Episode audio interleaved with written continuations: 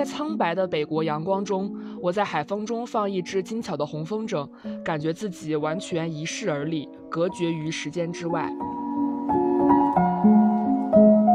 他去讲了他在多瑙河古典的欧洲这种背景之下，他感觉到的一种强烈的震撼，就是在这样一个地方，他在苏联的统治下，然后后来又发生了就是震惊全世界的匈牙利起义。被幸福生活腐蚀的那种恐惧，就完全能够在荷兰这个地方去体会到。它其实会隐喻的是一种南斯拉夫这样一个共同体里面，然后有一种被蒙蔽了的感觉，然后它是以一种斯拉夫人整体的这样一种印象去消磨了，就是各个民族其实中间的那些裂隙。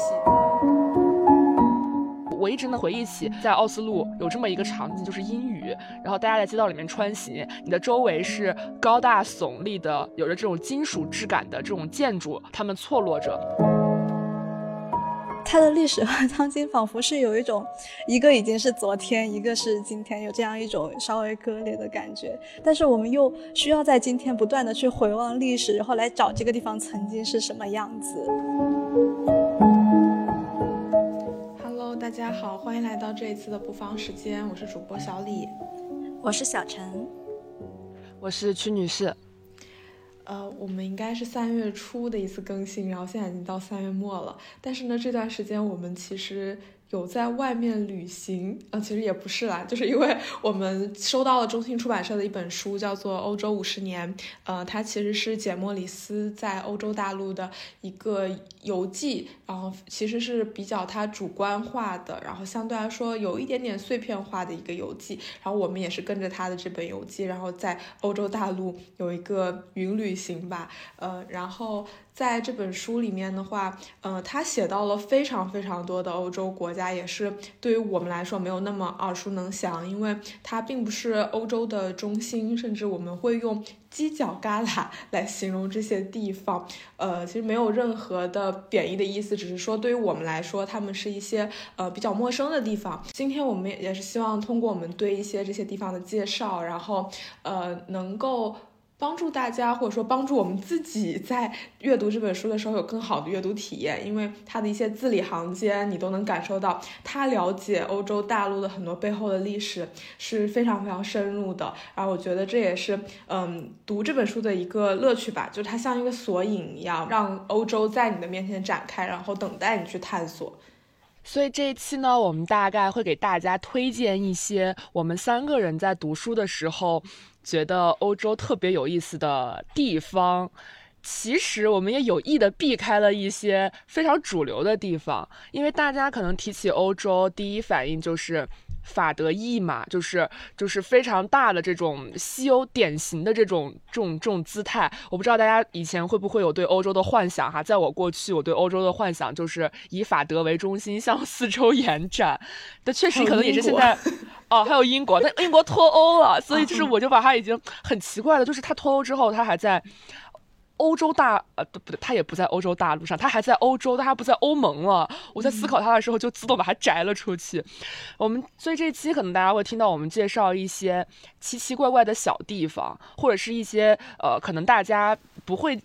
作为第一次去欧洲玩的首选的一些国家，其中一些可能我们之前去旅行的时候有去过，就是浅浅的接触过，或者是有去浏览过；有一些可能还在我们的这个怎么说旅行清单上，就是说是之后可能想去去一去。所以呃，可能我们会结合书中他简·莫里斯所写的内容，以及我们所延伸嗯。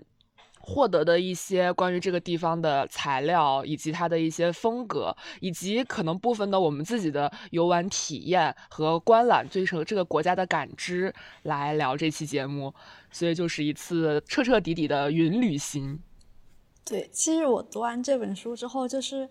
感觉需要再消化一下。在在最开始进入的时候是很好进入的，就里面他讲的那些故事，它都是很小的篇章，然后每一个你随便翻开都可以读。但是你在合上这本书的时候，又感觉好像有一些东西它呃，曾经是和你脑海中的欧洲是一样的，你好像被点亮了一下，然后有一些东西又感觉很陌生啊，这也是欧洲，然后就需要再去回味、再去品读。然后我整个读完之后，我就会把它定义成说，这本书它可能是一个欧洲的记事簿，它是一个充满了简·莫里斯的主观的个人的观察，但是又带着他那种非常深邃的审视，因为他标题里面用的五十年，其实也是他整个人生脉络中的后半段，他用了整个。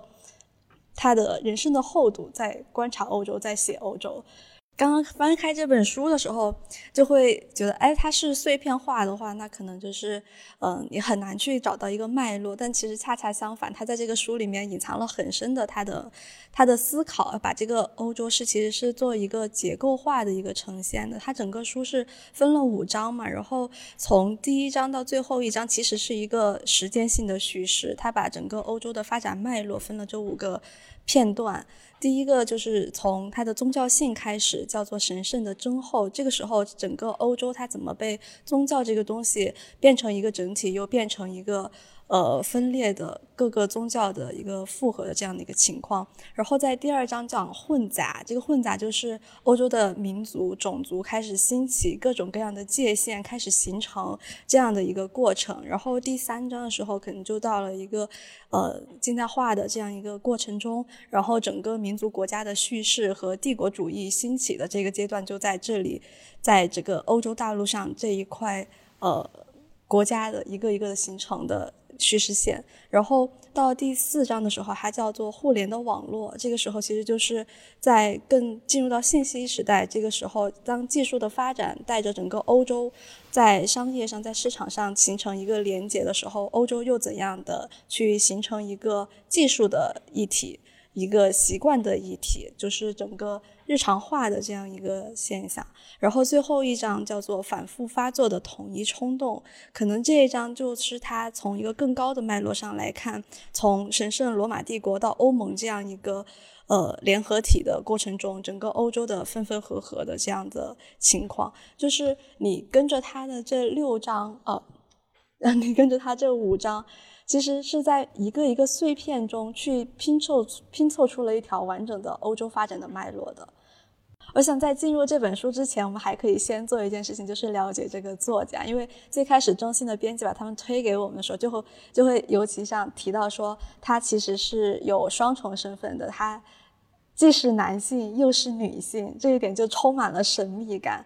然后在呃美国的巴黎评论编辑部做的一个特辑里面，有一集叫做《女性作家访谈》，然后其中一个就是简·莫里斯，在她作为女性身份的时候，她叫简·莫里斯。然后在她之前，她还有一个身份叫做詹姆斯·莫里斯，就那个时候她还是男性，真的非常传奇。他从一九二六年到二零二零年，一共活了九十多岁。然后这个漫长的生命厚度也让他经历了非常多的历史，包括像是二战，包括是在珠峰的四分之三的高度，他登到了那里，然后去报道人类第一次征服珠峰的过程。然后他也采访过希拉里，见证过艾希曼审判、柏林墙的倒塌、香港的回归，就是他整个人生是。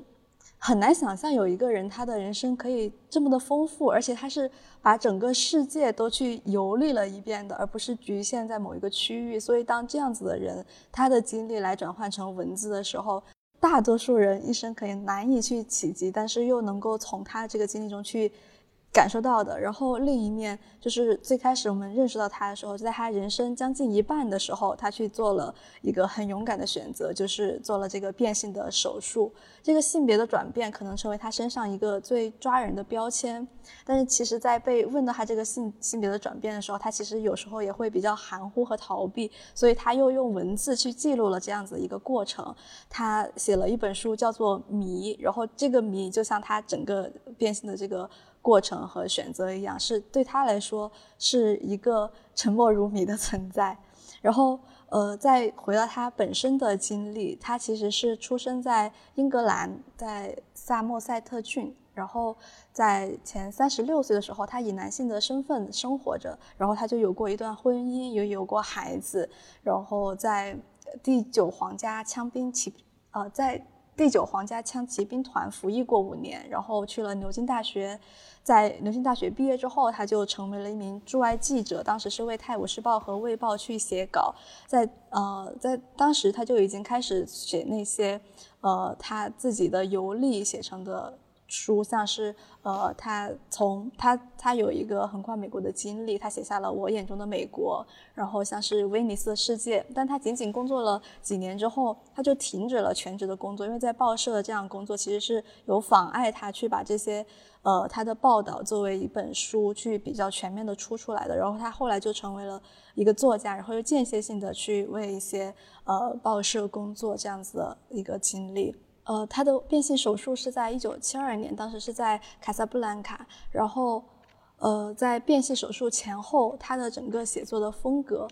本来他可能会说有一些转变，但是其实等他到了很很很年长的时候，再去回顾自己的写作的时候，他反而觉得，呃，他所以为的那种女性的，呃，更微观的视角，其实并不是这个性别转换给他带来的。那些宏观的、微观的，其实，在呃男性和女性的身上是都可以融合为一体的。然后在接受这个访谈的时候，他就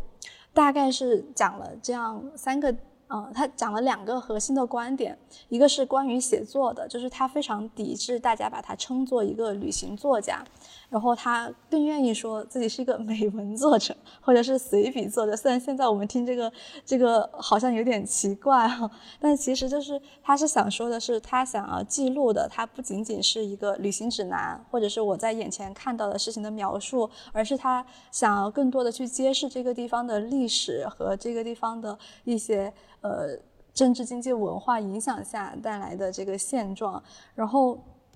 呃，像他写的那个《日不落帝国三部曲》，其实就是在他这种观念影响下去呈现的。然后另一个是关于性别的，就是他说他呃，在整个。性别转换的过程中，其实没有那么大的变化，而唯一一本能够以女性身份写出来，不能以男性身份写出来的书，叫做《纠结人生的乐趣》，就是在这个里面所体现出来的那种呃敏锐的感知，还有女性的视角，可能是男性所不能达到的。但是当他在旅旅行在游历的过程中，男女这个性别并没有给他带来太多的差别。可能唯一一个我自己感受到的特别重要的影响，反而是在他选择变性手术的时候，当时欧洲的女权运动可能还没有那么兴起。她作为一个女性，她的整个前半生的成长经历，可能就没办法让她像现在这样，她可以去世界各地游历，去报道各种各样的新闻。反而是这种时代所造成的。男女这个性别这个身份所能够获得的权利，甚至是就是那一点自信心，才造就了这个简·莫里斯和詹姆斯·莫里斯的前后的不同。嗯，我想应该差不多，这是我对简·莫里斯的一个认知。那我们就开始今天的旅行。然后第一站的话，要不就从我们从北，然后一直往南，然后再绕绕一个圈圈吧。之前我们每个人有列出自己要推荐的这个地点，那么我就先从第一个我要推荐的地点开始，就是法罗群岛。我那天在微信里面搜了一下这个名词，发现我的朋友圈里面竟然有好几个人把自己的地点标成了法罗群岛。我想他们真的是知识非常的广博，因为我在看这本书之前，我是不知道有这么一个地方的。然后它其实是丹麦的一个部分，地理位置呢就是你在呃把挪威和冰岛连成一条线。它就在大概在在这个线的终点上，在北大西洋中中心的一个群岛。它目前呢是呃属于呃丹麦，但是呢它其实是有自己的货币，也有自己的一个嗯国旗，属于是丹麦的一个海外自治领地。这么一个状态，我为什么会选这个地方？其实也是遵从了这个简·莫里斯的这个表达。我给大家先念一段他在写这个地方的时候的那一段话，让我觉得这个地方我是值得我去深入探索一下的。他是怎么写的呢？他说。我在欧洲体验过的最兴奋的时刻，发生在法罗群岛一处高而多峰的放风筝的山坡上。当时我所处的位置在北大西洋里，丹麦和爱尔兰的正中间，苏格兰以北二百多英里，周围全是此地该有的风景：海默拍击的悬崖，一阵阵的狂风，尖叫的海鸟，盐味，飞溅在身上的水墨。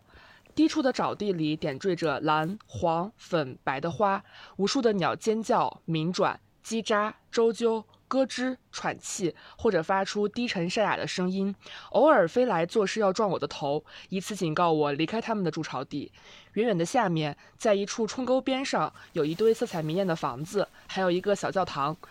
渔船费力地穿过风和浪，海岸远处能够看到几辆车沿着一处险峻的山路爬行，消失进一个隧道。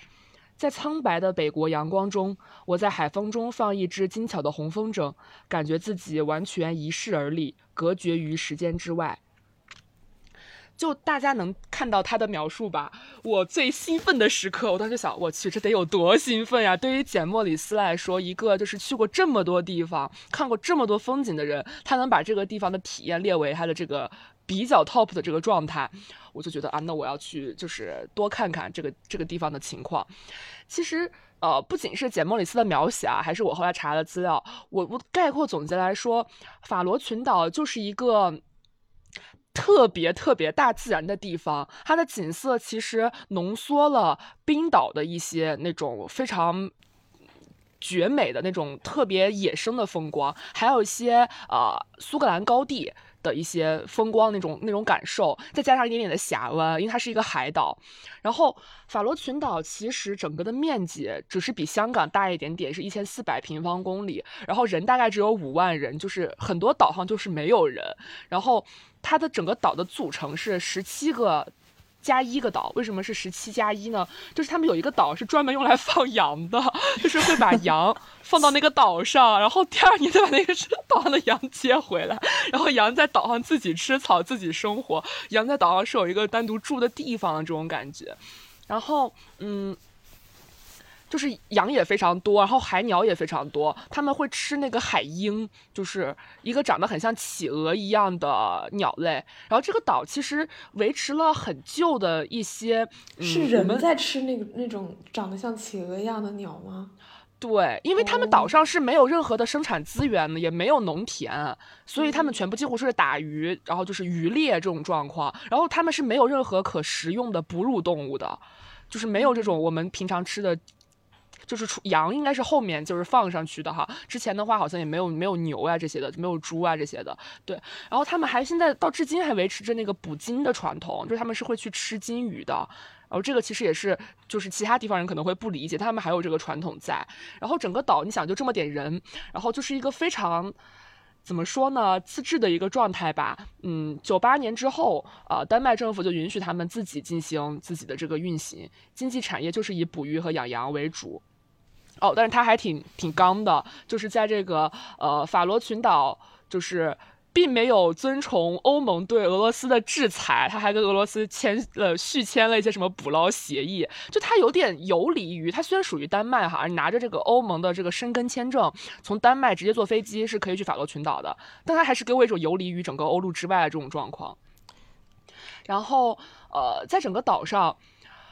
说实话，就是华语世界里面对这个地方的了解非常的有限。我是看了一篇非常非常长的详尽的游记，就他们是专门有去法罗群岛上进行一个深度的探索。就是整个岛上其实游玩的方式主要就是徒步或者是自驾，然后他的那个很多路其实没有办法通过你开车去，然后就是徒步，然后徒步很多地方还属于私人领地。然后他就说是那个这个。私人领地的这个地主的他的儿子是导游，就有点像是你只能通过他带你，你才可以进到这个岛上来看很多很多的风景。然后特别迷人的风光有这么几处，一处是在海边，它有那种被海浪拍击的特别特别锋利的那种那种山崖的那种那种样子，就是它是一个极端的那种。像刀斧一样的那个利刃的的立在海上的那种情形，然后还有一个是有一个岛哈，它会终年被这个云朵云朵笼罩。就是那个经常放羊的放羊的那个岛，好像是岛上会飘着一片云，就是远远看就是一朵很大的飞碟一样的云盖在那个岛上。就它的岛上会有这么一多神奇的地方，然后还有一些呃，有一个非常有名的喷泉，呃，那个不是喷泉，有个非常有名的瀑布，就是从很高的地方砸下来的那种状况。然后那一块也是没什么人。反正我对这个岛的感知就是，呃，它集合了冰岛和挪威，还有就是苏格兰高地的很多风光。然后它同时呢。是没有人的，就是基本上很每个地方就是那么两三个人，所以才会有简·莫里斯所描绘那种非常非常孤绝的这种这样的一种状态。你去的过程当中，其实，在岛上的行动啊，也挺不方便的，就是而且很多上岛的时间它是有限制的，就比如说什么四月到十月才可以上岛啊，很多地方也必须得当地人带你才可以去。但是这种类型的，到目前我们来说，这种。很孤绝的风光，我其实感觉是越来越难得了。就像冰岛，其实很多时候大家都已经去的时候都能感觉到，在一个景点，很多游客就是围在一起。其实哪怕这个景色。多么的冷绝，一群人在那里看，它都会变得特别有烟火气。所以，可能法罗群岛还可以满足我们对孤绝之地的这个想象。然后，目前这个地方好像去的人比较多的，也就是丹麦本地人。他们有的人可能会周末坐个飞机过去度个小假这种情况。然后，其实对于呃北欧以外的人吧，我觉得去的应该整体都是比较少的。然后，可能需要注意的是，如果你要去的话，你有这个申根签，那。你在签证纸上，你必须要单独的，就是标注出来，啊，法罗群岛你是要去的。虽然它属于这个丹麦，但是可能好像在签证上你是需要声明这一点。然后我看这个地方特别适合那种喜欢徒步的人，就是它岛上的大多数的大多数的这个行程都要通过行走来完成。然后基本在行走的过程中，你只能看见羊，还 看不见人，然后看见海鸟在天上旋转，然后飞腾，然后对。因为我跟曲女是去过冰岛嘛，然后可能就能想象它和黑沙滩那种感觉。你说有那种特别就耸立的那种像斧头一样的那种岩石。然后在网上查一下图，它是有那种，呃，感觉是一个离岸的，然后那种一整片都是绿色，然后就像是一块绿色的抹茶蛋糕，然后被扔到了 海里面，这种感觉就是，反正这这这是我刚刚去是给我讲完以后，然后是然后我在网上去查一下图，我脑补出来的一种形象。我刚听去你是说完之后，就去了解了一下，现场了解法罗群岛。再看到，原来他的导徽是一只山羊，忽然就感觉这个国家可爱了起来，而且它的山羊还翘了一只脚。我还在网上找到几张照片，就是那块的羊啊，它在那个法罗群岛上风也特别特别大，就羊在风中凌乱，而且它的羊特别多，人特别少，所以羊其实没有受到一个精细化的这个剪毛，所以羊那个毛啊就啪在身上，然后被风再一吹，特别搞笑，就吹的那个像刺猬一样，看上去的那种那种样子。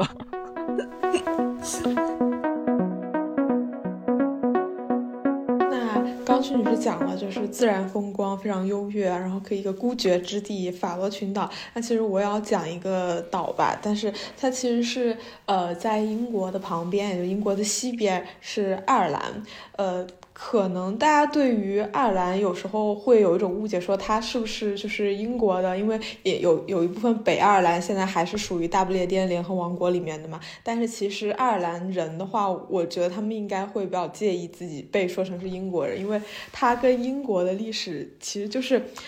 非常的纠葛，然后就纠葛了百年，然后甚至是有一些屈辱和自己民族的这种悲痛在的。呃，然后呃，就那天我在做这个资料的时候，就跟屈女士和小陈说，我觉得我有点共情到爱尔兰人，因为我们是中国，然后也有很长有一段就是半殖民半封建历史嘛，就是那种。就是有一种在历史里面受过罪的那种同病相怜的感觉，因为爱尔兰人，爱尔兰它这个岛它其实是呃凯尔特人在这个上面，然后呃一直在上面有好几个世纪，然后主要都是凯尔特人，其实但其实也有就是罗马人、日耳曼人，然后呃各种人都来过，有一些呃混杂，但是主体上还是凯尔特人。在克伦威尔那个时候，然后他们就开始。来骚扰呃爱尔兰这块土地，然后就征服了爱尔兰，其实呃就成为了英国的第一个殖民地，就开始了一段比较悲惨的被殖民的历史吧。呃，然后呃在这段历史里面，其实干的事情就是殖民嘛，就是抢别人的土地，然后控制他们的粮食，然后只能说输送给英格兰，然后爱尔兰人他自己也只能当农民，就没有平等的就是政治权利，然后也没有办法去呃读书或者是呃呃享受和就是英格兰人相同的一些呃。发展的机会，然后爱尔兰其实很长一段时间都是以农耕为主的。但其实我感觉在历史上，大家对爱尔兰的认知很大一部分就是来自于爱尔兰的饥荒。呃，你没有听说过吗？就是我其实，在准备之前，我对这个有一定印象，但我其实不太知道爱尔兰饥荒到底是呃。怎么样的？其实就是土豆它生了一种病，然后它就没办法种出来。而且爱尔兰的农民其实是以土豆作为自己的果腹的一种食物。然后其实并不是说除了土豆以外，这片这个地方种不出来其他东西，而是说种出来的像小麦这种更高贵一点的东西，它其实是会输送给英国，然后英国可能在进入到贸易里面。那饥荒是从一八四五年开始，然后到一八五二年结束，它历时了七年。然后在这段时间，呃，爱尔兰的人口，呃，从八百多万，然后大概减少了几百万吧，减少可能三，我我记得大概是三百万。然后就是在这么这么多年的时间里面，死掉了差不多近一半的人口。然后，但是很多时候，它饥荒它的来源，它并不是说一个纯粹的自然而然的被饿死的一个过程，而是一种人道主义的灾难吧。就是在这段时间里面，虽然说英国它为爱尔兰提供了一些救济的英救济的。款项可能大概有七百多万，呃，但然后同时他也从美洲购买了印第安的玉米和麦片，但是因为天气不好，呃，从一八四五年饥荒开始，但是呢，他是到一八四六年的年初，然后这批粮食才抵达爱尔兰，就是这种远方的这种食物，它解不了就是很急迫的这种饥饿，同时，呃，其实爱尔兰当时。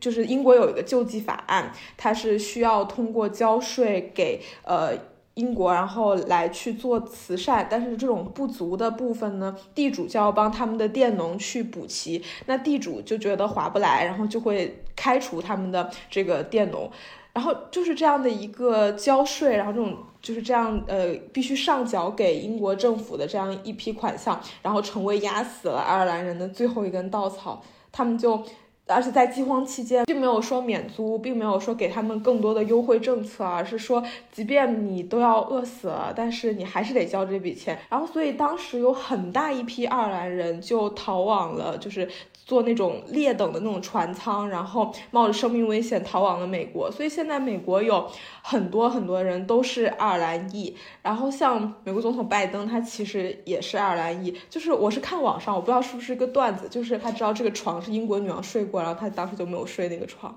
就是我觉得可能是一个段子或者怎么样，但是其实就是爱尔兰人对于英国，我觉得一定是那种感情非常复杂，即便是。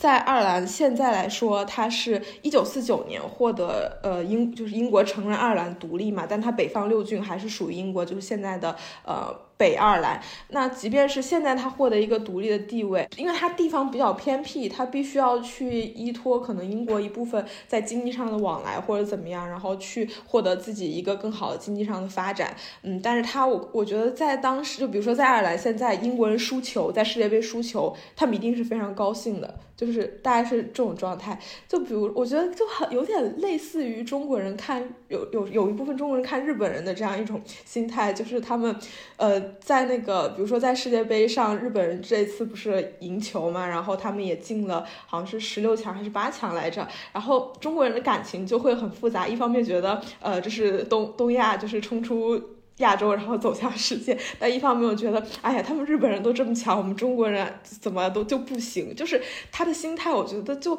有一点点类似于这样的。然后其实爱尔兰人，呃，很。就是在这种反殖民的这个过程中，就是有过那种很激烈的这种抗争嘛。其实从一九一六年，他有一个爱尔兰复活起义，然后他就是呃，在一九一六年的四月二十四号，所以四月二十四号这一天对于爱尔兰人是非常重要的一天，应该也是他们国家非常重要的一个呃节日。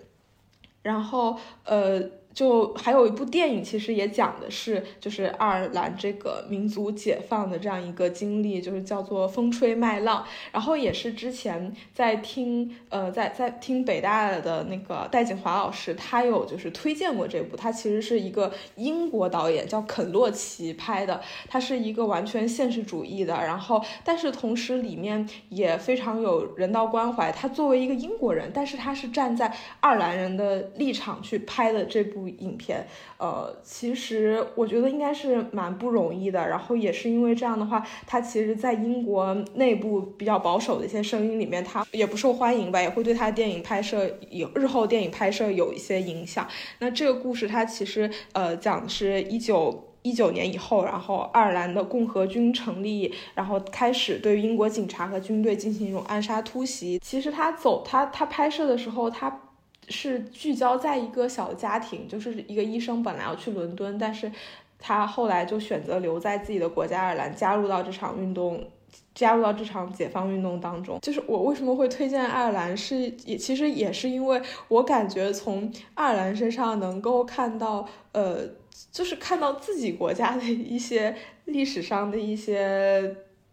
地位，或者是说，呃，曾经经历过的一些往事，然后。可能现在讲这个就是和刚讲的法罗群岛比起来，就是稍显沉重。但其实我也想说，就是爱尔兰现在就是它独立以后，它其实发展的。非常好，就是它呃有很多的跨国的公司，然后尤其是互联网的企业就在欧洲设立总部，都会在爱尔兰。然后现在呢，爱尔兰已经是欧洲从六十年代是一个非常非常穷的一个地方，现在已经一跃成为呃欧洲的人均 GDP 的应该是前三吧。然后，呃，因为，但是其实这个有一点虚高的原因在于，爱尔兰它有很多跨国公司嘛，创造这些利润其实还是属于这些跨国公司的，只不过它是发生在爱尔兰的，所以它把它算在了爱尔兰这个国家。然后由于爱尔兰的人其实现在只有大概五百万左右，所以就是显得人均 GDP 很高。但是现在，呃，爱尔兰的话，旅就就。就是怎么说，总体上还是一个一直向好发展，而且能用这么几十年的时间，然后就完成了一个这种超越性的这种发展，我觉得也是一件很难得的事情。然后，其实要提到爱尔兰，还有一个很重要的，就是在都柏林的话，它会设计一个文学之旅，就是因为爱尔兰有非常多有名的作家，就比如说呃乔伊斯，然后还有。呃，肖伯纳，那其实因为乔伊斯写的《尤利西斯》，它其实就是在都柏林里面发生的一天里面发生的事情，然后通过一天去影视爱尔兰的整个民族嘛。所以你去爱尔兰旅行的时候，可以在呃爱尔兰都柏林的各个地方去打卡，然后就是曾经它出现在文学作品里面。我觉得这对于旅行来说，应该还是一件蛮有意思的事情。呃，然后爱尔兰人现在。给，就是因为简·莫里斯在写爱尔兰的时候，他会提到，呃，爱尔兰的勇气，爱尔兰的幸运，然后爱尔兰的。或许我觉得有点偏向乐观的这种状态，可能也是呃爱尔兰人就是整体给大家一个印象，知道这个世界比较险恶，但是呢还是愿意以一种乐观和天真的态度去接纳一切，然后以及他们可能就是喝酒以后就会特别疯，我不知道这是不是呃欧洲整个的一个特点，但是好像爱尔兰就是有一个呃那个健力士黑啤是非常有名的，然后也在旅游的时候或许也可以去呃。尝试这样的酒，然后去体验爱尔兰的这种酒吧文化。我也是觉得，就是读这本书的时候，其实有一种在给他做注的感觉。因为简·莫里斯本来是对这些事情了然于胸，所以他写出来的就已经是最后的那个呈现。他去写爱尔兰人的那种性格是怎么来，但他不会把这个事情很详细的展开。可能我们在看到这样一个事情的时候，我们就会自然而然的好奇他们曾经经历过什么，然后就由此再去展开我们自己的一个探寻。我对爱尔兰的印象来自这么几个方面啊，一个是在美剧里面经常会提到对红发是有这种呃奇怪的描绘的，然后爱尔兰人好像红发会比较多，所以在很多美剧里面，大家 dating 的时候说，哎，你看见是红发都会是都会问你是不是 Irish，然后大家对 Irish 好像是有这个认知的，就是感觉他们好像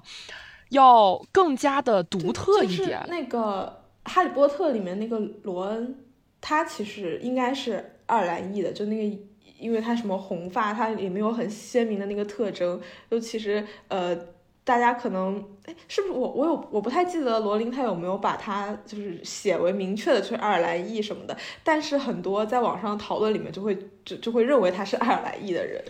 对，然后像那个《欲望都市》里面的那个律师，哈佛那个律师，他就是爱尔兰人，而且大家会提到就是爱尔兰人，就是美国人哈，对爱尔兰人的印象好像就是有点哥特，然后有点不一样，然后就是有点疯，就是是有这么一个。刻板印象在的，好像对，其实也是因为爱尔兰人就是还蛮传统的信仰天主教，但是现在来说可能未必是这样，因为我记得我们在之前看那个萨利鲁尼的那个书，因为萨利鲁尼也是爱尔兰人嘛，然后它里面描绘的呃里面几个主人公，他其实现在已经不太信教，反而去走一种更就是。一一种更后现代的一种生活方式里面了，然后就是在老一辈的爱尔兰人应该就是对于宗教信仰是相对来说比较保守，而且呃，在我我印象里的话，爱尔兰的堕胎的法案的话，其实也是应该是近几年，也就是二十一世纪才开始呃允许女性去堕胎，大概是这样。嗯，不知道爱尔兰的签证好不好办？呃，爱尔兰其实你办英国签证就可以去，但是它不是申根国家。哦，办英国签证就可以去爱尔兰，但真的有仇吗？嗯，哈哈哈哈哈！是是是，应该是有有有。怎么说？就是现在大家可能呃会提到英国人，会有有一点点心里那种芥蒂。但是你会说，你你现在你会说我很恨日本人吗？我不会这样说呀。就是，但是我们跟日本是两个独立的国家，我们不可能说是拿了中国的签证可以去日本。但是这就很复杂，就是像。那个爱尔兰的北部六郡现在还是北爱尔兰，就其实当时有一批人就会在想说，呃，要不要就是南北统一？爱尔兰共和军在呃上世纪末的时候还是被视为一种恐怖主义，因为他们就是想说一定要实现南北统一，然后要去有点毁坏这个和平。他们甚至还去谋划过，呃，去就是制造爆炸案，要去刺杀撒切尔夫人。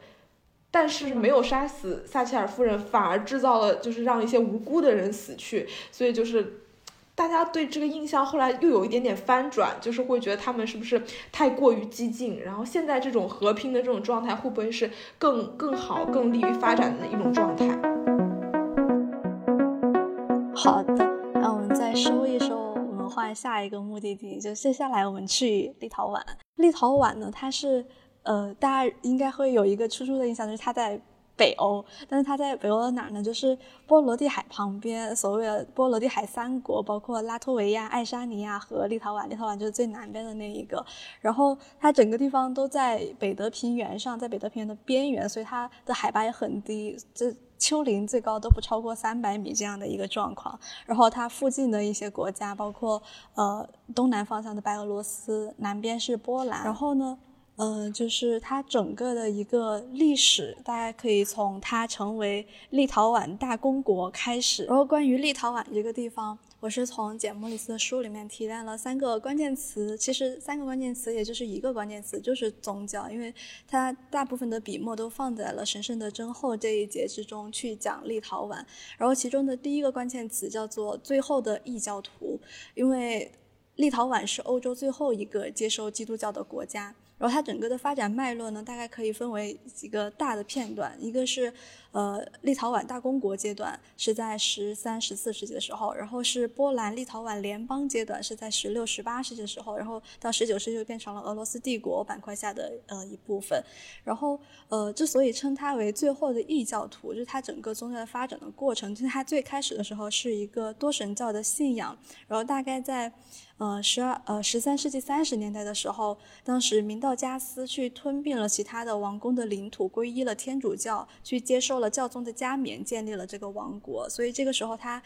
呃，进入了天主教的这样一个阶段，但是又同时在多神教之间的往复，一直到十四世纪的时候，当时立陶宛的大公和波兰的公主成婚了，然后立陶宛就逐渐的引进了基督教的信仰，然后也成为了欧洲最晚接受基督教的一个地区，这是他所谓的最后的异教徒。那在整个城市当中，现在还是能够看到它这个异教徒去留下的一些痕迹。就比如说，在它的那个中心广场上放的雕像，就很能代表这个国家它的一些特别有民族特性的东西。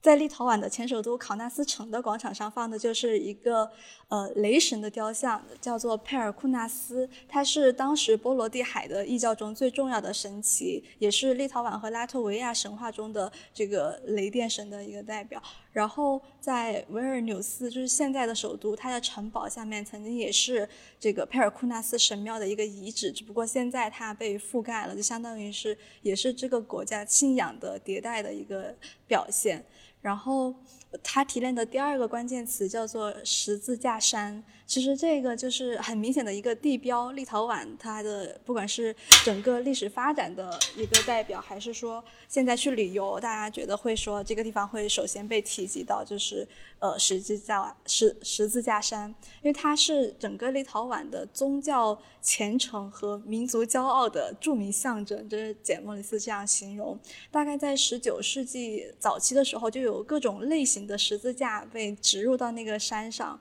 然后几乎。每个十字架周围又挂着几百个比较小的这样的十字架，然后还有各种各样的念珠。就整个山，可能你初印象就是它黑压压的一片，但它所所象征的就是那种数之不尽的信仰被融合到了一块儿。然后在其实他在被苏联统治的那段时间里面，这些十字架就被遭到了很残暴的对待，就是大概有六千多个已经推倒了，但是当时还是有很多人悄悄的去那个十字架山去种下新的。十字架，它是已经变成了一种信仰，它似乎也并不是那么强烈的说，我就是非得要用这个来捍卫自己，但是大家会把它变成了，甚至是一个日常的习惯，就是我觉得我可以去种下这样一个十字架，然后去呃祈祷一些什么东西，然后。在简莫里斯的描写下，也是，就是他去看整个立陶宛的民族抗争的历史的时候，这个十字架山就特别具有象征意义。他说，只是他这样描绘说，基督爱国主义和雷神佩尔库纳斯的组合，怎么可能是粗暴的力量所能阻挡的呢？然后在第三个他提出的关，我提出的关键词叫做真正的信仰这一块，他就写了。呃，立陶宛的一个叫做黎明之门的城门，在它的首都维尔纽斯，就这个城门上是供奉着一个说能够带来奇迹的圣母像。然后在直到二十世纪九十年代末的时候，很还有很多人来朝圣，在这个地方举行弥撒，然后放着那种圣教的音乐。那他有描述他自己去经过那个地方的时候，就是看到的基督教徒的那种狂热，大家都疯狂的去向那个呃神父所在的地方去。拥挤就只是为了看一眼，在那个仪式中是闪着微光的黑色与金色的圣像。然后他还描写了另一个地方，也是一个城门，然后在那儿就有两个修女在负责给大家去清理。他因为他。呃，在那个仪式中会点蜡烛嘛，然后那个托盘上就会融很多蜡烛，已经放不下，他们就需要不停的去清理托盘上的那个蜡烛，然后让新的蜡烛可以放进去。他当时就是说，那个修女是非常面无表情的，不停的去像切蛋糕一样清理那个蜡蜡烛，然后就忽然就让人对那个场景有了实感。因为他说，这个地方的基督教徒的虔诚让人过目难忘，就是能够感受到，呃，简莫里斯笔下的这个立陶宛是一个。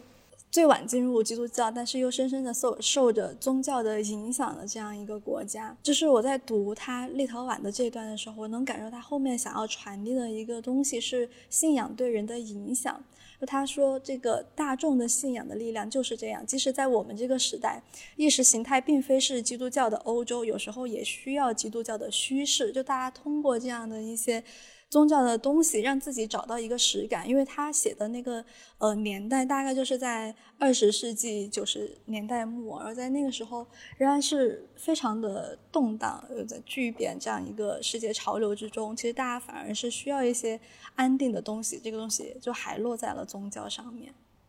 这大概是呃立陶宛这个地方给我的印象。就我印象里啊，之前在芬兰的时候，因为大家不会去爱沙尼亚嘛，爱沙尼亚跟立陶宛都共属于这个波罗的海三国。然后当时在有一段时间，我是考虑过去维尔纽斯的，然后就是还就是在几个首都之间选了一下，然后我就看了看大家的照片，我发现立陶宛跟拉脱维亚的首都跟。塔林，也就是爱沙尼亚首都，好像看上去也没什么太大差别，所以我后来就没有去。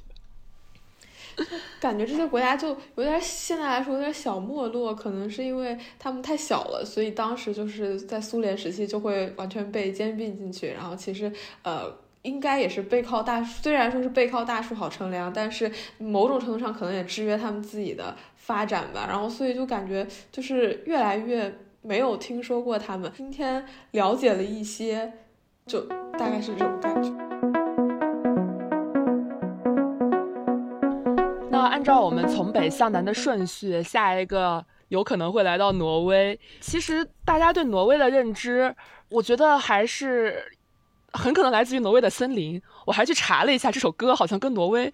也没有什么关系，就是这是一首伍佰的歌嘛，然后后来就是村上春树的小说，然后我觉得这个就是反正制造的一种，好像这个地方离我们很遥远，然后还富有一些呃浪漫和冷清的气息的这种感觉吧。然后挪威大家可能知道的是，它是一个峡湾之国，就它有非常非常多的峡湾。刚才讲法罗群岛的时候，我也有提及到，大多数人去挪威其实也是大概玩两两两两种类型的东西，一种是挪威的北部是那个特罗姆瑟，是看。极光的，因为挪威整个国家它在斯堪的纳维亚半岛的最西边，然后它的长度非常的长，就它北边其实可以到超级北极圈内的这个状况，然后那边是看极光的好地方。然后还有一种玩法呢，就是玩这个峡湾，也是比较点经典的，就是从奥斯陆到贝尔根一路就是呃先坐火车，再坐高山小火车，再坐轮船这样的一个玩法。哦，但是呢。我我其实之前是去过挪威的啊，但是我今天其实想讲的不是峡湾，就是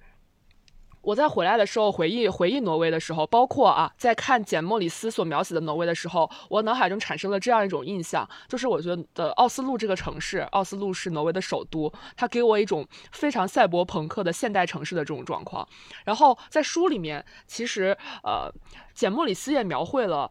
他对挪威感知的一个变化，就说二十世纪五十年代的挪威，在他看来还是乡土而自省的，就是人们有着美好的人文气度，画家还像画家，中年女士穿着开襟毛衣，拥有恰当的中年样貌，就大家非常的怎么说，呃，体面，然后就大家非常的。过着这种非常中产阶级的体面的，但是又非常低调的这种生活，但他后来呢，又描写了一个新挪威，就是在挪威发掘石油之后，它其实经济走上了非常快的一个发展速度，所以它的人均 GDP 也非常非常高，就成为了全球可能最富裕的几个国家之一。然后呢，简·莫里斯所描绘的新挪威是这个样子的。一个扎马尾辫的男人推着婴儿车走在人行道上，一个年轻的高管对着车载电话说话。一辆欧洲巴士载着度假者启程前往安达鲁西亚，一群一群不同种不同种族、不同肤色的学生举着环保标语游行示威。有巴基斯坦的街角商店、巴保加利亚旅社、寿司店、披萨柜台，就是还有一个涂鸦写着“挪威是挪威人”的奥斯陆，已经变成了现代欧洲的一个小小的典型。就是它在后面就成为了一个非常现代化、非常非常包容和开放的一个国度，然后。可以说是一定程度上摆脱了这些过去的这个气质，不再有极度的隔绝或内省。就是在一个很长的时间跨度里面，其实简·莫里斯感受到了这个北欧作挪威作为一个典型的北欧国家，它发生的一个变化，从一个隔绝的、带有比较浓重的维维京传统和欧洲风情的这种生活方式，到了一个非常现代的、非常包容的、非常多类型的这种人在做着他们的就是非常不一样的事情的这种状况。我觉得这个也是，就是我对奥斯陆的一个特别典型的印象。就我一直会有一种刚刚我所说的赛博朋克的感觉，因为我我一直能回回忆起，就是在奥斯陆有这么一个场景，就是阴雨，然后大家在街道里面穿行，你的周围是高大耸立的、有着这种金属质感的这种建筑，它们错落着，但它们又并非是像摩天大楼那种遥不可及的状况，而是非常有设计感的、现代的和别致的。我后来回来之后，就一直在找这种赛博朋克感来自什么地方，因为我其实已经不记得了。然后当时去玩的时候，也主要关注的是峡湾的风光什么的。然后就找了很多的这种街景啊，还有电影的这种图片。我发现了一个，就是为什么会有给我造成了挪威很很有这种现代城市的印象，核心来自于它的一个建筑群，叫做条形码建筑 （Barcode）。它是在挪威的峡湾这个边边上。就是啊，在奥斯陆城市的边边上，它是一大片，呃，十一多十一座建筑，然后呢，由不同的设计公司设计，它的长相很像条形码，所以叫条形码建筑，然后都非常的现代，然后就是为了采光什么的，它每一层的这个嗯面积都会不一样，宽每个建筑的宽窄也不一样，形成了非常就是有趣的一个嗯奥斯陆的街景的这样的一种风光。然后一面是朝着峡湾的，等于是他们的这个倒影会倒立在这个峡湾的这个水面上，能看见非常错落的这个样子。另外一面朝向的是内陆。其实这个建筑，其实在挪威可以说是它代表了新挪威的这么一种象征。它是一个挪威的，有点像是中央商务区 CBD 这种状况，但它不像可能像纽约啊或者这些地方，他们的现代性是以非常多的这种。就是耸入天际的这种摩天大楼来代表，然后挪威的这个 CBD 就很有它自己的特质，就是这种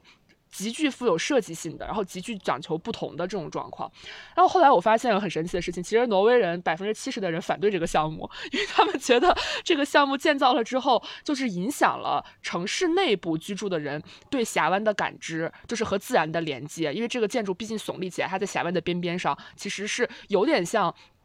过于现代了，too modern for 挪威就是这种感觉。然后现在呢，这个地方其实也成为了挪威一个呃比较核心的一个一个，不仅是商业区、办公区，而且也是一个打卡地吧。因为像呃很经典的挪威设计，就是那个歌剧院，也在这部建筑里面是是一个地标。它的设计其实就是希望把峡湾跟内陆连成一体，所以它设计了很大很大的一个侧面一个斜坡，你可以通过这个斜坡走上去，然后眺望这个。峡湾就是希望，还是有种希望把自然跟城市景观，他们尽可能的，就是联系在一起。哎，那你当时就是也是去了这个条形码大厦，你有去看，有去参观，然后有在这个地方自己真的体验过那种有一种有点迥异的，甚至有点迥异的与欧洲城市风格那种现代感吗？我当时去了，我是去了歌剧院和它附近，但是我当时不知道这个东西叫条形码建筑群，因为歌剧院的设计非常的有名，它在挪威城市内的话，基本是一个大家可能都会去看一看的。然后这个条歌剧院就条形码建筑群中。地标中的地标，所以我的感知就是来自于这些建筑，它它在你的身边，因为它有很多还有很多很高的桥，就是建筑在你的身边，就是被赛博朋克的楼笼罩的感觉。但我当时不知道它叫这个名字，所以我回来之后进行了查询，才知道原来是这个样子。我也是当时把它作为一个中转站，就是只是在里面就是很快速的浏览了一下。如果我当时就是了解了更多，我可能会想要去细细的 了解一下。就是挪威给我的印象就是很贵、很高冷，然后呃，北欧那边就是生活条件又比较优渥，然后大家也没有什么烦恼。但是我其实有仔细的看过几部，就是有不是一个挪威导演拍的几部关于挪威的影片，然后其中就像《重奏》，然后还有呃《奥斯陆八月三十一》，然后他是这个导演叫。约阿希姆提尔这个导演，他拍摄的挪威，就挪威就感觉那里的人其实也没有那么幸福，就是有可能是因为选择太多，然后太过于自由，所以大家又会陷入一种新的虚无里面，然后可能也是就是这种现代的，就刚去说这种现代的另一面，太过于现代反而不会让你觉得。快乐，因为人就很很奇怪吧，他就很难找到自己内心的那个主心骨。然后一旦你其他什么都有了以后，你反而就不知道自己要去追求什么。我觉得就是大家可以借由这几部电影去感受一下挪威的人他们的生存的一种状态。当然，这不是一个所有人都会这样，但是可能这是一种在嗯。就是在文化的一个性质上面，就是可能有一些导演他很敏锐的察觉到挪威现在正在发生的一些事情。他是不是也拍了那个世界上最糟糕的人？对对对，就是对，就是就这个导演他就是一个挪威我知道的挪威比较有名的一个导演。这个电影里面大家也能感知到，就是女主一切都很优渥，但是但是却很烦恼。但是这个烦恼，我我觉得怎么说呢？是作为人本身的，就是当你。就是仅仅在精神世界进行耕耘的时候，可能你的烦恼就也挺明显的。非常的现代化的感觉，好像在荷兰也能够体会到。就是在节目里写到荷兰的时候，他会用一个问句叫做“街垒在哪里”，因为曾经的荷兰它是一个另类文化的首都，就是可能贩毒呀、各种嗯激进的自由主义啊、各种抗议游行都在这个地方。然后在简布里斯再去的时候，其实这些东西好像就忽然就烟消云散了。然后他所看到的其实还是就是那些非常的呃现代化的，可能就是呃穿着西装的、说着英语的呃一些职业。职业工作者，然后还有就是，呃，像是大家都在聊的东西是失业率，是亚洲移民，是减肥，是足球。在他他感觉在欧洲的游历中有这样一些国家，他是。到处都能碰见，说着的也是差不多的话题。就曾经的那些，呃，在比如说在荷兰上的那些标签就消失掉了。那个那个伦勃朗的时代，那些讲荷兰女王、讲飞鱼、讲音乐厅的时代，好像就不见了一样。而且在他在到荷兰的时候，他这样形容说：“世界末的世纪末的阿姆斯特丹，没有多少东西会吓到你的老祖母。”就曾经那个非常 狂放的荷兰，现在已经不在了。然后。就正好去年有一本书叫做《富庶的窘境：黄金时代的荷兰文化解析》，它里面所描述的那种现象也是这样。因为我们的印象，可能我对荷兰的印象其实是从那个《大国崛起》开始的，因为它那个纪录片的第二集就讲荷兰的小国大业，它怎么去呃成立了世界上最早的这些股份公司，怎么这个商业把荷兰这样一个小小的国家变成了整个世界的商业帝国这样的一个状态。但现在的荷兰，它的一个状况就是，可能大家都很有钱，大家都赚了很多钱，然后大家又疯狂的花钱，然后花完钱之后又开始在道德上就变得非常的节制和反思，就是我这样呃是不是不太行？但他就是陷入了这样一个循环里面，就是呃大家会，比如说他在那个书里面就会写这个地方，他对。住宅的装修是非常的精良、非常简洁的那种，非常狂热的崇拜。然后在在他有回溯到之前那个荷兰的郁金香热的那段时间，可能一朵郁金香就能换一套宅子之类的这样子一个狂热的时代。但是他他到现在就是大家在在这个黄金时代的，可能曾经有种纸醉金迷的那样一种富裕的物质的条件下，又非常的焦虑，非常的。不安，就是被幸福生活腐蚀的那种恐惧，就完全能够在荷兰这个地方去体会到。就我也很想被这种幸福生活腐蚀一下的。就我印象里，因为我跟小李之前一起去过荷兰，就是有去那个阿姆斯特丹和鹿特丹，就是。我是记印象里，鹿特丹给我的感觉就是挺新兴城市的。鹿特丹也是一个建筑特别神奇的国家，就是它建了很多奇怪的房子，然后在街上就能看见那些旋转的方格一样的房子，有很多立立体方块屋，就是它是立方体嘛，但是它是以立方体的那个角作为一个正面的这样一个支撑，然后把它是是是，对，然后当时我们。我我我印象里，我们好像还讨论过，就是当时英国好像还没脱啊，就说英国脱了之后，如果这些呃新的跨国企业要在欧陆上寻找一个，就是呃要从伦敦搬出来，会搬到哪里？当然就感觉鹿特丹 特别适合，因为它真的很发达、很新，就是有这种有这种感觉。也是因为就是鹿特丹在二战的时候被轰炸过一次，就是。损失非常惨重，所以后来很多建筑都是新建的。然后就是连那边的菜市场，我觉得都非常新。因为我记得就在这个方块屋旁边，它有一个就像那种拱廊街一样，但它是外面是那种玻璃质感的。然后你进去以后，就是窗明几净，然后里面会有一些小摊贩，然后在卖，比如说什么奶酪啊，什么蔬菜，然后什么三明治，就是那种街头小吃，就水果杯，就是之类的东西。就是我觉得理解这种大排档都已经修成了，就这种金融中心的那种感觉，就是用奢卖奢侈品的这个建筑一样的东西，然后里面卖的其实是菜，就是有这种感觉。下一个就从一个非常现代的地方，然后我们要走稍稍走到一些比较古典的一个地方，然后我觉得就是布达佩斯，应该大家印象是一个很浪漫的。古城那种感觉，因为它的历史的确是非常非常的悠久。然后哦，布达佩斯在匈牙利，然后 刚忘记说了。然后布达佩斯它其实在多瑙河的沿岸嘛，然后我就感觉任何一个城市它有一条这样的河流经过，就会让这就是城市有一种活起来的感觉。不过我现在觉得上海，因为它有黄浦江，然后它就会比北京就是更灵动一些，就没有拉踩的意思。但是我就感觉就布达佩斯给我的。这种想象，这种感觉会更灵动、更生、更生动、更更有情趣一些。呃，然后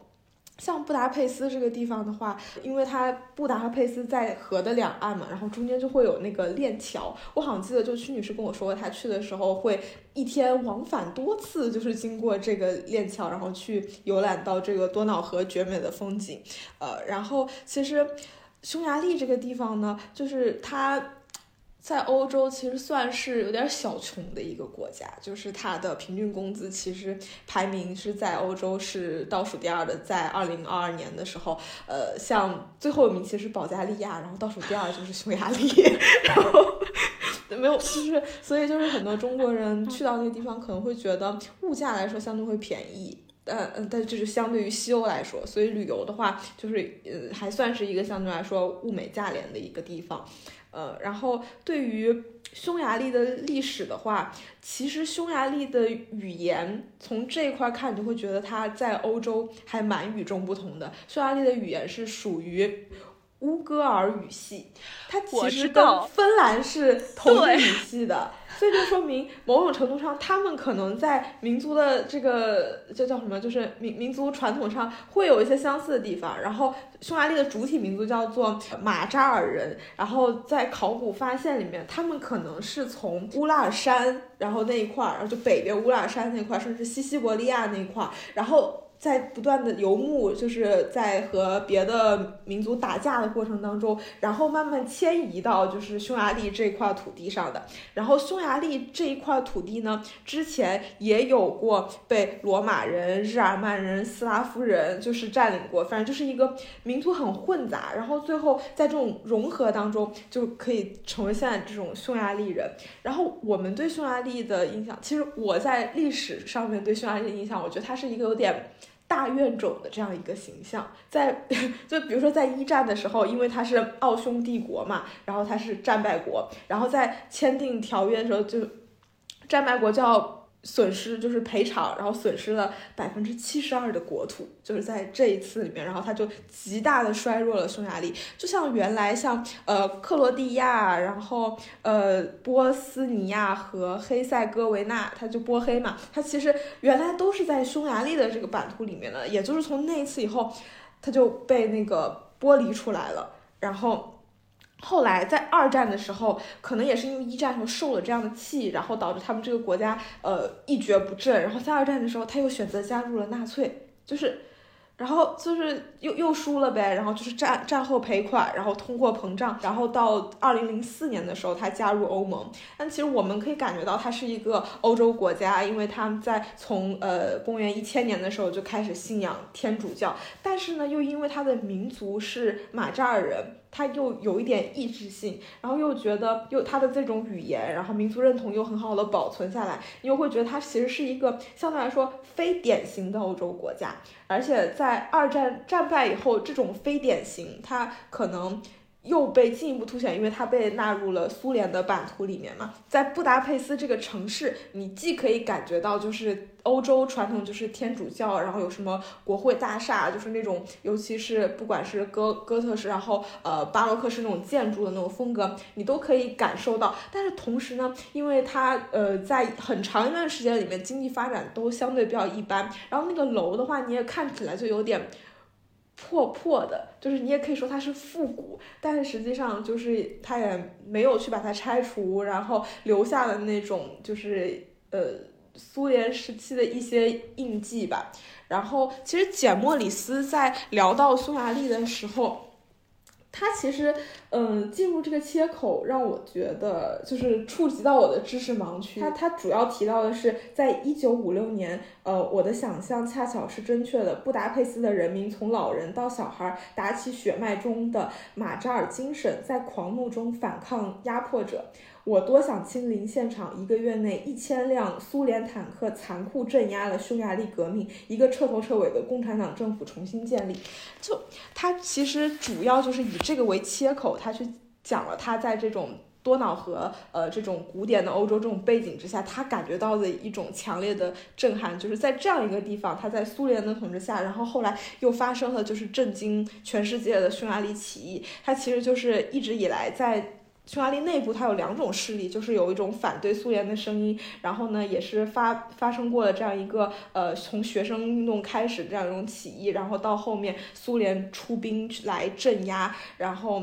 也是损失非常惨重吧，然后甚至是当时已经呃杀掉了就是国家保安局的新兵，然后以及国防部的两名上校，然后就是已经到了这种程度的一场起义。然后也是因为这一次的话，可能在冷战当中也成为一个比较标志性的事件。就简莫里斯的切口是这个，但我们也可以感受到，呃，匈牙利这一块的这种复杂性。就从我刚刚说的，不管是从民族性啊，然后或者是说呃意识形态上这方面。然后现在来说去匈牙利旅游的话，嗯，我觉得总体上是一种。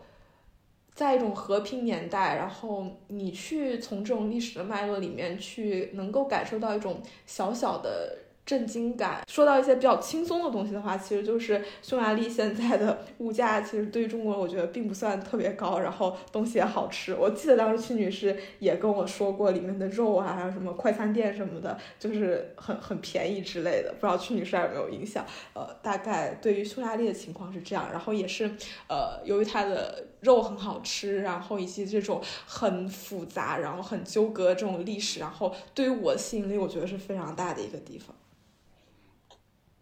我有印象，小李讲这个匈牙利革命，因为我当时在他那个国会大厅门口，他其实有一个很大的展览，就是在讲纪念这些死去的人。而且我当时在玩的时候。很明显的感知是，匈牙利在街道上就是挂国旗的比率是很高的。而那个时候我去的时候，它其实并不是一个它的国庆的这个节日周期，就它的日常就是都会挂很多很多国旗在很多地方。我当时就觉得这个国家很爱国，就它的这个民族特性还蛮强的，就他们这个国家的自我认知认同性，然后这种对自己国家的这种热爱特别的突突出。对，主要是地理位置很特殊嘛，就是原来上面是奥地利，然后下边是奥斯曼帝国，然后就是然后旁边又是又离苏联就俄罗斯那边很近，然后总体上就是一个一直在瓜被瓜分，然后又强大，然后又被瓜分，就是在这种循环往复当中，所以他们可能就会需要去强调自己的一种独特性，然后来建立一个属于自己的一个比较坚固的一个国家，这种感觉。对，还有一个感知就是，匈牙利是一个持续被受伤、持续在受伤的国家。他当时我们去那个呃国会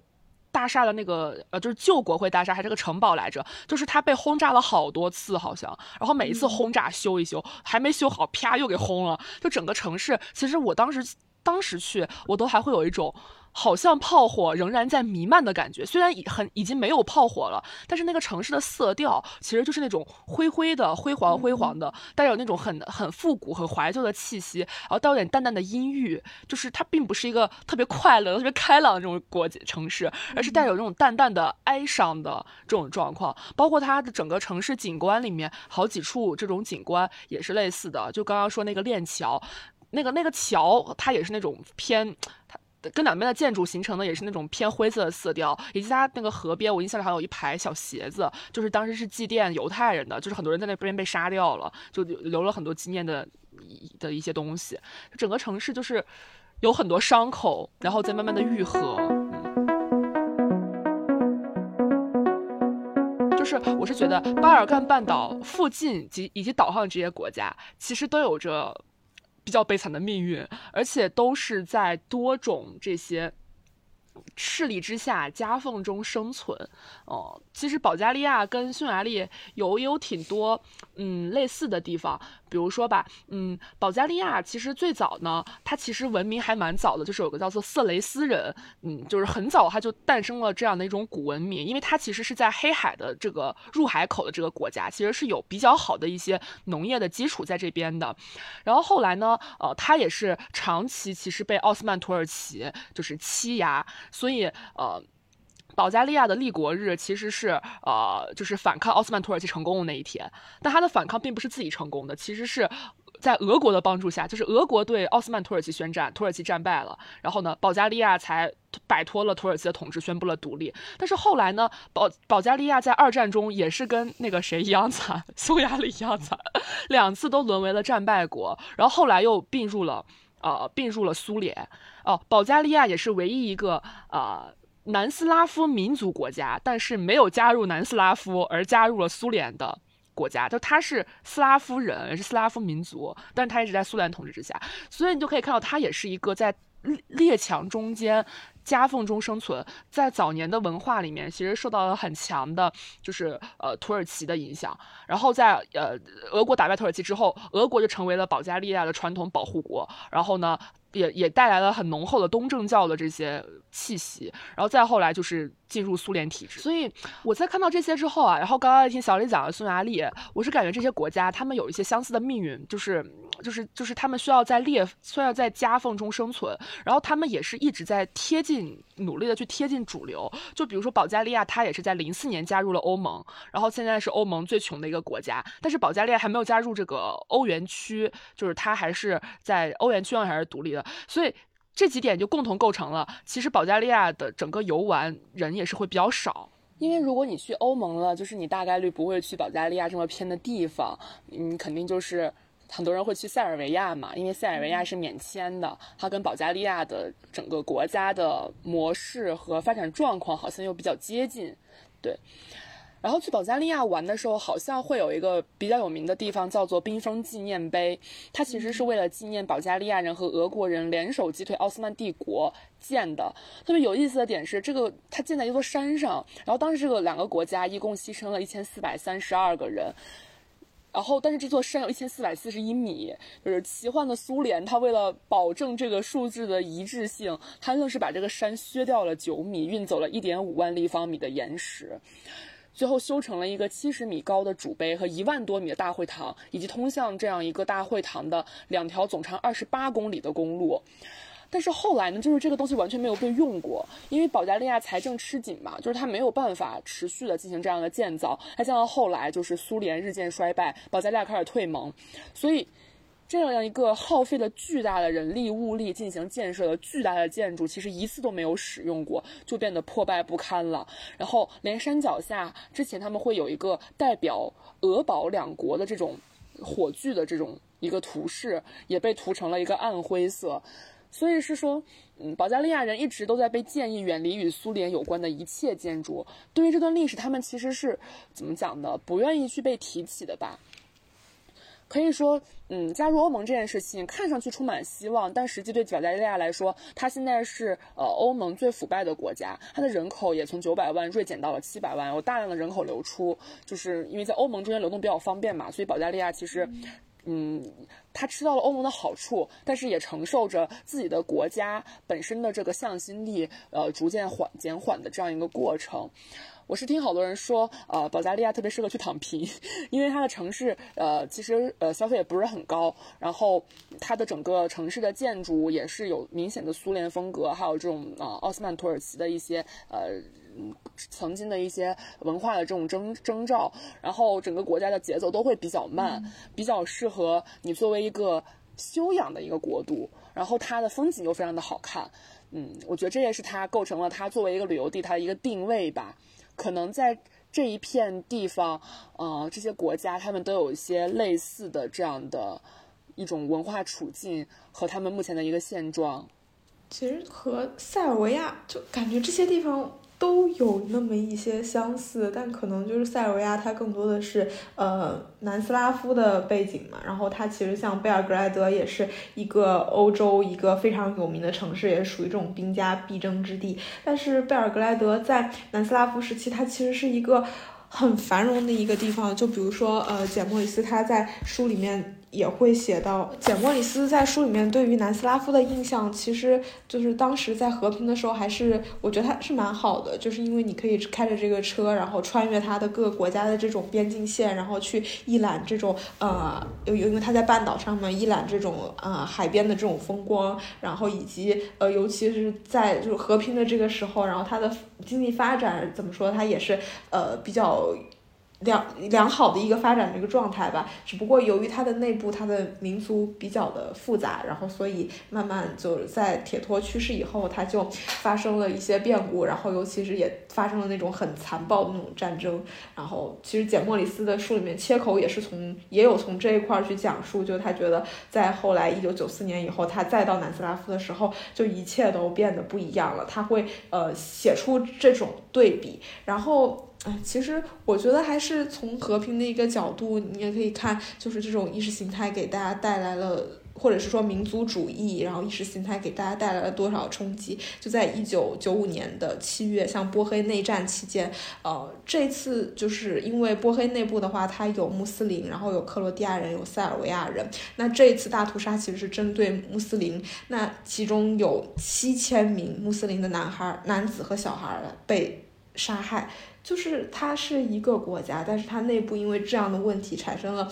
就是这样的人道主义的灾难。呃，我觉得这这在当时九几年的时候，已经全世界范围内面持续的一个大面积的和平状态，只有小范围冲突来说，这也是一个非常难以容忍的一件事情，或者让能够让大家很反思的一件事情吧。然后，嗯，因为塞尔维亚这个呃国家其实对中国免签嘛，然后也是激起了我对它的好奇，就会觉得因为欧洲。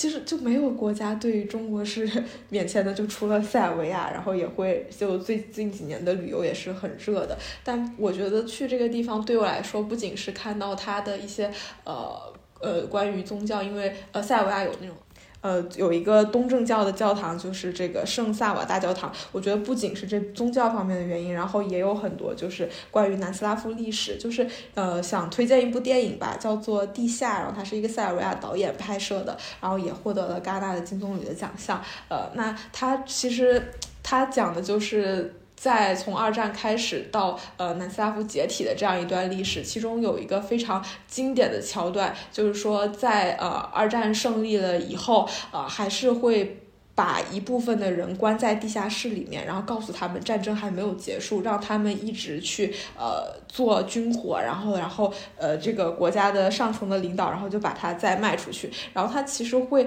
隐喻的是一种在呃当时一个呃南斯拉夫这样一个共同体里面，然后有一种被蒙蔽了的感觉，然后他是以一种斯拉夫人整体的这样一种印象去消磨了，就是各个民族其实中间的那些裂隙。但是其实对于这些人来说，他某种程度上也是一种欺骗，然后没有让他们看到真实的情况是怎么样子。然后对于这种铁托政权，他有一定的质疑。当然，他有他自己的政治立场，就对我们认识历史的一种。启发就是，其实真相是什么？就是对于我们现在来说，已经是一件非常模糊的事情。然后我们所看到的东西，它不断的会被很多人去言说。你想要去了解到真相，历尤其是历史的真相，就不那么容易。我觉得这个导演作为一个塞尔维亚人，他也是，呃，这是他自己对南斯拉夫的一个理解吧。然后也会觉得，嗯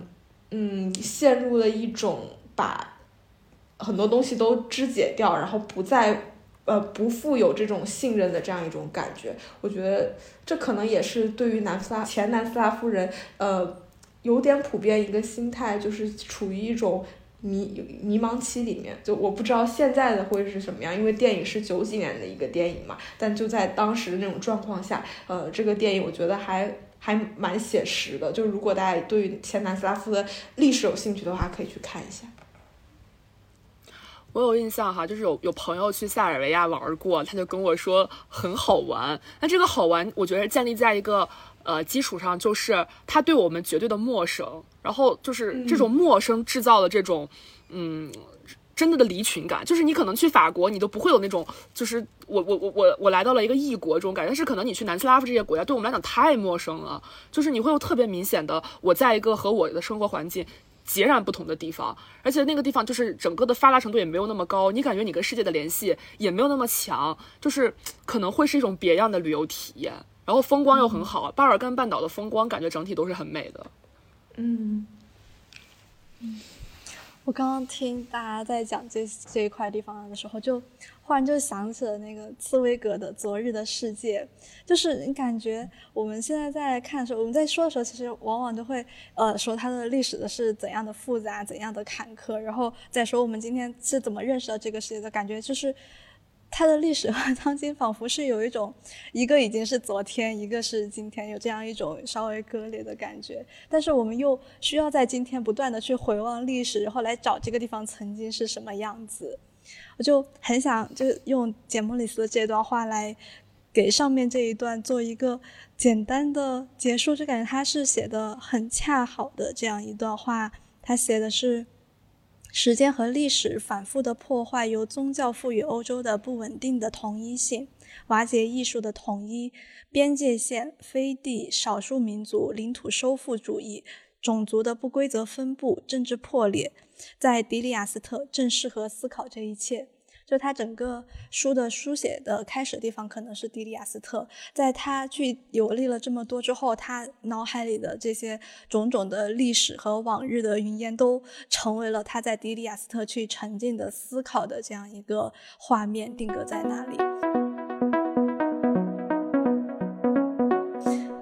然后我们就是可以在从这些纠纷战争中暂时的脱离出来一下。我可以讲一个七百多年没有经历过战争的国家，这个地方叫安道尔，就是同时可能会把它和那个呃梵蒂冈放在一块儿。也会，就是 他们俩就是一个在战争中保持中立的一个地方，然后他们又有区别，因为安道尔这个地方保持中立，它是很独特，它的地理位置就是在法国和欧呃法国和西班牙的一个边界线上那样一个小地方，在地图上看它就是一个点，还需要支一根线出来去指这个地方是安道尔这样一个存在，然后还有一个就是。可能像是一个梗一样，就是安道尔的人口是八万，但是微信用户是两千多万，就是因为好多人喜欢选安道尔作为自己所在的地区。然后这个地方它还有一个神奇的特点，就是它是有这个国家有两个大公，一个是法国的总统，一个是西班牙的一个教区的主教，这两个人同时作为安道尔这个国家的。大公，但这个大公其实是一个呃虚拟虚位元首这样一个状态，然后整个国家的立法其实还是有一个安道尔委总委员会来负责的，大概是这样一个状态。然后这个国家也特别小，就是它最开始为什么会成为这样两个国家同时对它掌掌有这个呃控制的权利，就是说是在。呃，法兰克国王国就是查理大帝那个时候，啊，安道尔国家啊，当时安道尔人帮助法国去抵抗了外来入侵的摩尔人，和他们作战，然后为了表示对他们的感谢，然后在这个地方就设立了一个教区，当时是任命的西班牙乌赫尔的伯爵来这里担担任主教，然后这个传统就一直延续到现在。虽然这中间还会对主权问题有一些拉扯，但是他们就是一直到九三年的时候举行了公投，然后当。是，就是有确定下来这个，呃，有呃法国总统和西班牙这个教区的主教一块来做虚位元首的这样一个制度，就感觉这样一个反而是在这样的拉扯中，这个国家就得到了七百多年的和平。它可能也是太小吧，然后又是处于山区的状态，就是。在两个非常强的、经历了很多的战火的这样国家中间，它得到了和平。然后这也是整个欧洲大陆上现在唯一存存在的一个才艺主教国。可能这个神秘色彩就会，你而且它这里没有机场，你如果想要去这里玩的话，你就是去法国或者说去西班牙，然后再从再用就是就是陆地交通过去这样一个状态。就是嗯，可能去大国捎带一下就会去到这里。安道尔去玩的话是玩什么呢？就是看风，就这个地方，它它就是一个旅游业主打的国家，占了国民经济的百分之七十多。反正就是，呃，而且这个地方它不交税，就是它在那个关税同盟里面是不收税的，所以大家很喜欢去那儿买东西。然后有人把它叫什么避税天堂，这样一个地方。嗯，那什么叫采艺主教国呀？就是呃，当时那个查理大帝不是把这个地方划为教区了嘛，然后派派主教过去，就相当于是这个地方有这个主教来那个掌握实际控制权这样。就是现现在还是这样。嗯，这个采邑就是之前欧洲去分给领主的那种，但是它也会划划教区，大概是这个样子。哦，了解。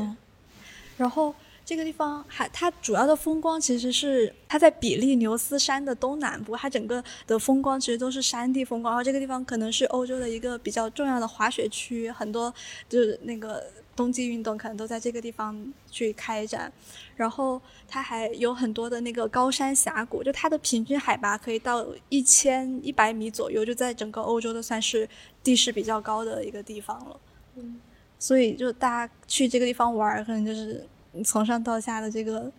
整个山地的风光是很独特的，在欧洲。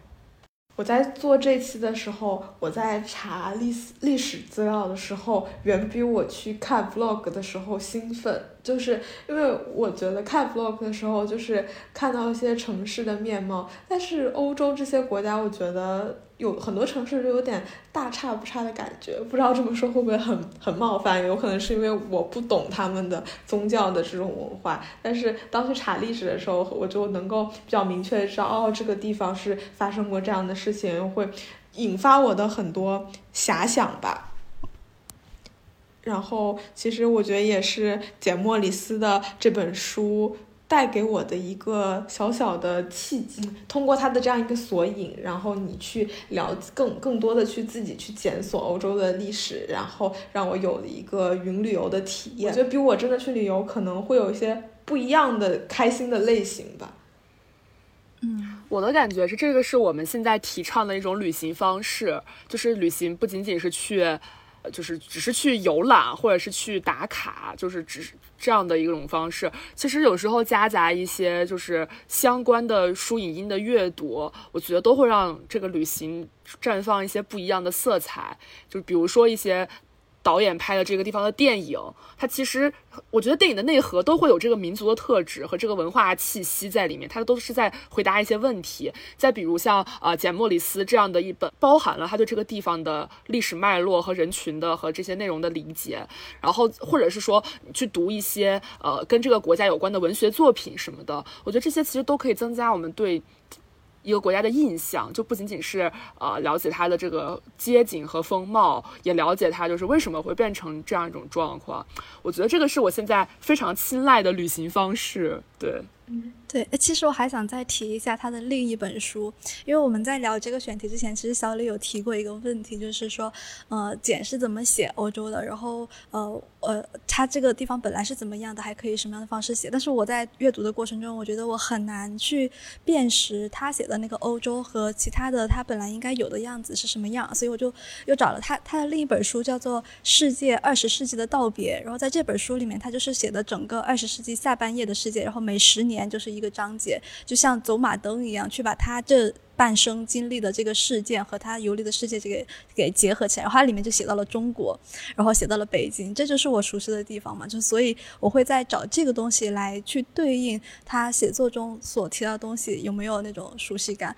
就是他在写的时候。我就真的感受到了那种，嗯，他在写欧洲的时候和我在读欧洲的时候，以及他写北京的时候和我在读北京的时候那种身份互换的那种感觉。其实当时还不太能够进入北京，他是从香港进入内地的，还花了一番功夫，就是作为滚石的一个工作者，就是在从获得了这个进入内地的许可权。然后当时就中国在世界是一个什么状态呢？他的描述就是。不管你在世界的哪个角落，中国都在哪儿。就是它是在地平线对面某处的一个模糊的巨大的存在，然后像一个天线一样，就是把一些古老的磁力去施加给欧洲的各个，就是其他地方都可以感受到，哎，好像那个地方它有一个这样的存在在那里。然后现在我们去阅读那个欧洲的，就是它的各种各样的文化信息，就是那个磁力在那里，它忽然冒出来吸引着我们，但是又不是那么确切的去感受到那个地方。然后他来到中国的。大陆上，他感受到了这一切。他去，他整个的浏浏览路径大概就是，呃，去宛平、八达岭长城，然后火车站。然后他整个提到的历史事件，可能还是就是在颐和园的时候，他说那个石船做的特别的有讽刺意义，因为那个是挪用海军军费什么的。他回忆起来的历史就是这一段。然后在整个这个过程中，他还说他被一种。就是很复杂的东西冲击。是在上海，他是看到了欧洲；在北京又看到了一个古老的、陈旧的中国。然后当时又冲冲击着那个改革开放的时候带来的一些各国的人都过来，在那种混杂的那种气息之中，一次次的颠倒混乱的那种感觉，其实是在这个书里面我才感觉哦，这就是他来认识中国，然后这就是我们去认识欧洲。就我很喜欢这种大家连通的这种感觉，就是大家不再是一种模糊的存在，而是说，呃，你不仅可以在网上去找到各种各样的资料，或者是说在书里面去翻阅到每个地方的历史什么样，但是你可能可以实际的到那个地方，就是你只有到那个地方的时候，它才不再模糊，它才逐渐在你的眼前变得清晰起来。要不然你现在我们现在做的很多有一部分东西是想象。二零二三年一起出去玩吧。对呀就是毕竟已经放开了。好吧那今天的节目就到这里。拜拜。拜拜。